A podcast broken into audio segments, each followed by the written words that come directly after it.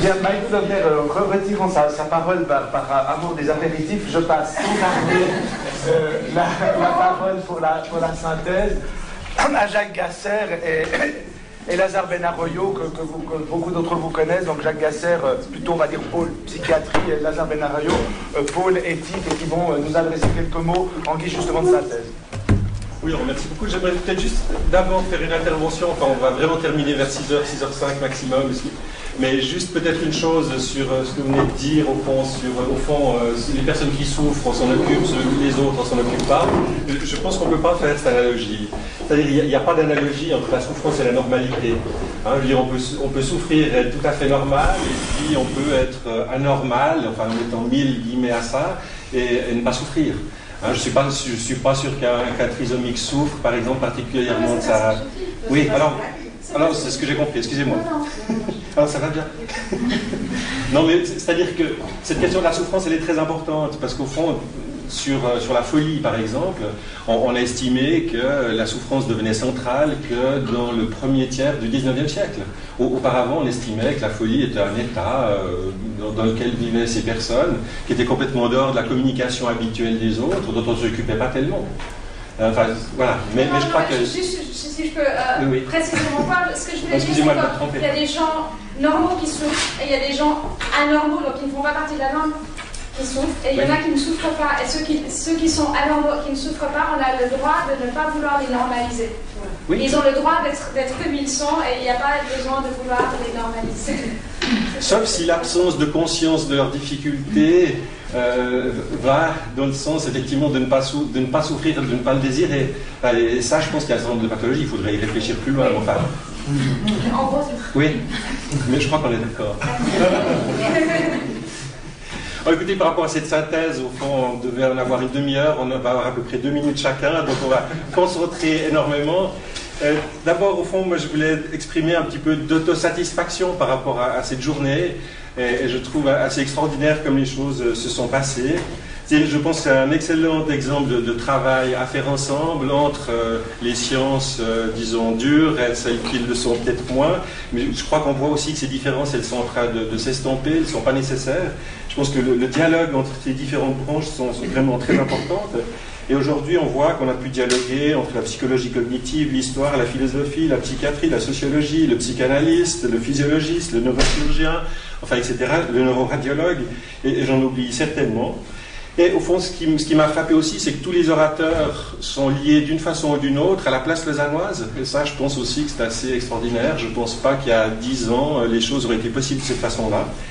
Et j'aurais bien voulu aussi que Vincent Barra soit là, parce qu'au fond, je pense qu'on est là dans l'aboutissement d'un travail qui a été commencé à l'Institut d'histoire de la médecine il y a une quinzaine d'années autour euh, de recherches qui ont été faites en, histoire et en, sociologie sur le rôle du cerveau, sur euh, l'histoire de la neurologie et de la psychiatrie.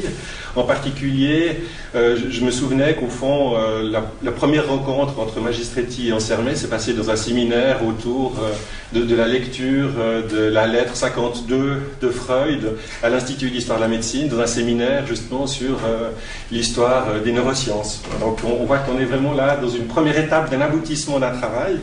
Euh, peut-être que, Lazare va nous parler d'une deuxième étape qui est, probablement euh, aussi euh, nécessaire pour, continuer les choses. Ensuite, on, est dans un objet de savoir avec le cerveau évidemment très particulier. On, sait ça, je vous dis des banalités, mais c'est un objet de savoir au fond qui doit s'examiner lui-même. Hein, et je pense que c'est la seule chose, enfin c'est le seul objet qui a cette fonction. Et euh, je veux dire, les psychiatres ont appris à savoir qu'on ne peut pas tellement se faire confiance à soi-même quand on s'étudie soi-même. Donc il y a toute une série de problèmes qui sont posés par ça, qui n'ont peut-être pas été abordés aujourd'hui parce que, euh, je veux dire, c'est une deuxième chose, il y a des débuts de dialogue euh, qui, sont, qui sont nécessaires.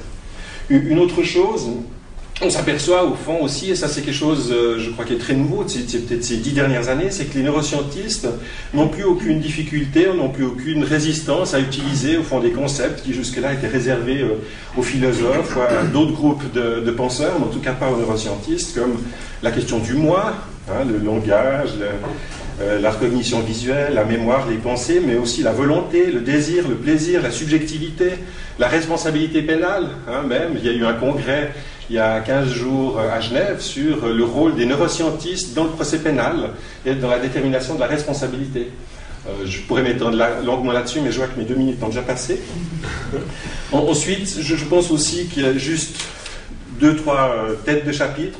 Je pense qu'on est aussi dans nos dialogues dans la difficulté à replacer le rôle de la clinique, mais aussi dans des redistributions de, territoires qui me paraissent aussi euh, extrêmement important. En, particulier, euh, je pense qu'il y a à réinventer, ou en tout cas à beaucoup mieux, beaucoup mieux définir un certain nombre de, concepts qui paraissent peut-être évidents. Euh, souvent, j'ai beaucoup été frappé aujourd'hui par l'utilisation du mot moi, par exemple, du mot soi. je ne suis pas sûr que la définition de Blanquet corresponde tout à fait à celle des philosophes. Dire, c'est bien sûr un, un, long débat, mais aussi la question d'inconscient, par exemple. J'étais frappé que l'inconscient utilisé euh, de, façon, je ne sais pas si François en met encore là, dommage, mais de façon un peu triomphale. Il a l'air de savoir dont il parle, on, a l'impression qu'il est légitime pour parler de ça, et, tandis que Magistretti, quand il en parle, eh, il, rigole un peu, il est un peu gêné, il ne sait pas très bien si c'est le bon mot, etc.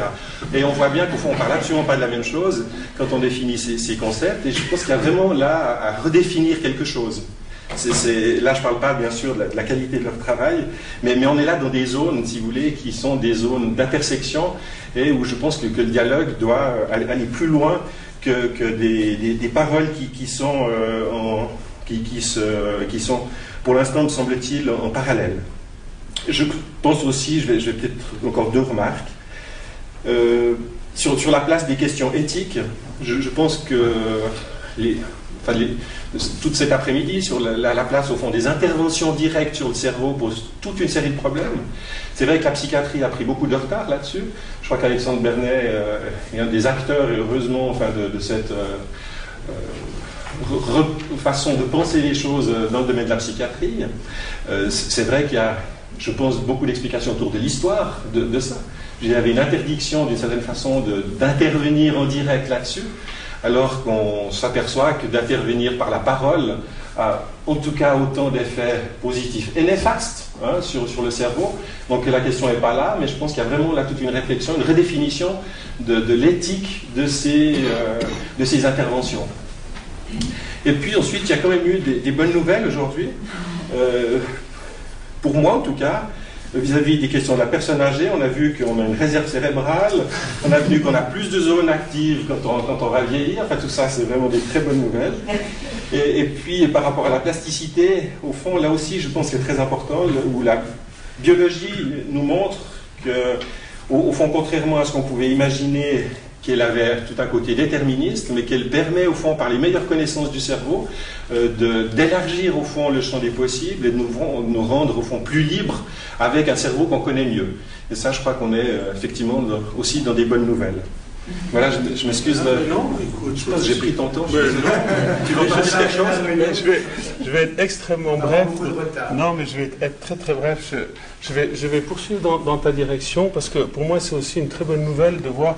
Je, parle plutôt là d'une perspective des, activités interdisciplinaires. Je ne parlerai pas d'éthique là, on ne va pas se lancer là-dedans mais des activités interdisciplinaires qu'on a à l'UNIL, euh, à Dorigny, euh, qui se pratiquent dans plusieurs projets, notamment Anthropos, projet Déterminisme Liberté avec Jacques Dubochet et bien d'autres, euh, Interface Sciences-Société, département d'éthique et, bien d'autres, et, où je vois vraiment aujourd'hui, ici, et, j'aimerais en fait faire l'articulation, profiter de, de renforcer la synergie nécessaire, à mon avis, pour pouvoir avoir un dialogue interdisciplinaire, et, je vois vraiment la plus-value hein, de ce dialogue interdisciplinaire, qui peut-être mériterait effectivement, euh, du fait de cette synergie de développer ensemble quelque chose de, plus institutionnalisé, non pas au sens des, bâtiments et des structures, mais du travail en commun.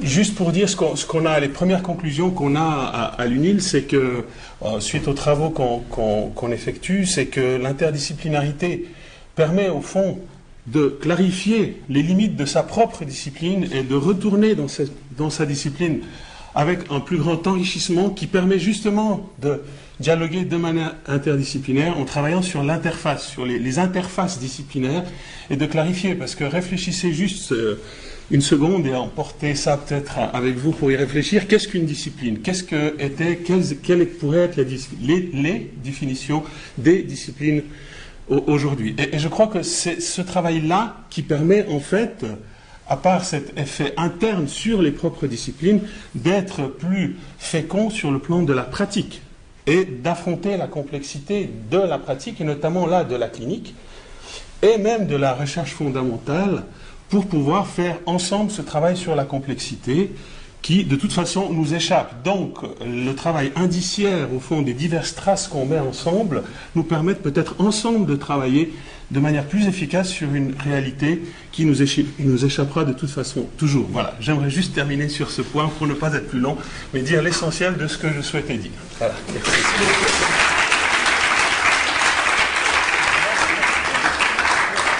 euh, trois, trois cours de communication de service. Vincent Lara, ça dû simplement nous quitter parce qu'il y a une émission de radio, il va s'entrevenir. Bon voilà, c'est normal, un peu de l'excuser.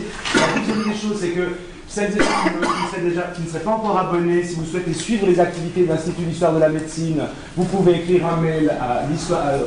À, l'Institut d'histoire de la médecine, vous trouverez facilement sur le web vous demandez la lettre d'information qui vous sera chaque fois envoyée euh, en format papier ou en format PDF. Et la dernière communication de service, c'est qu'on va exercer notre plasticité autour d'un apéritif qui doit être servi juste à même moment où vous avez pris le café. Merci d'être venu et j'espère que vous avez eu autant de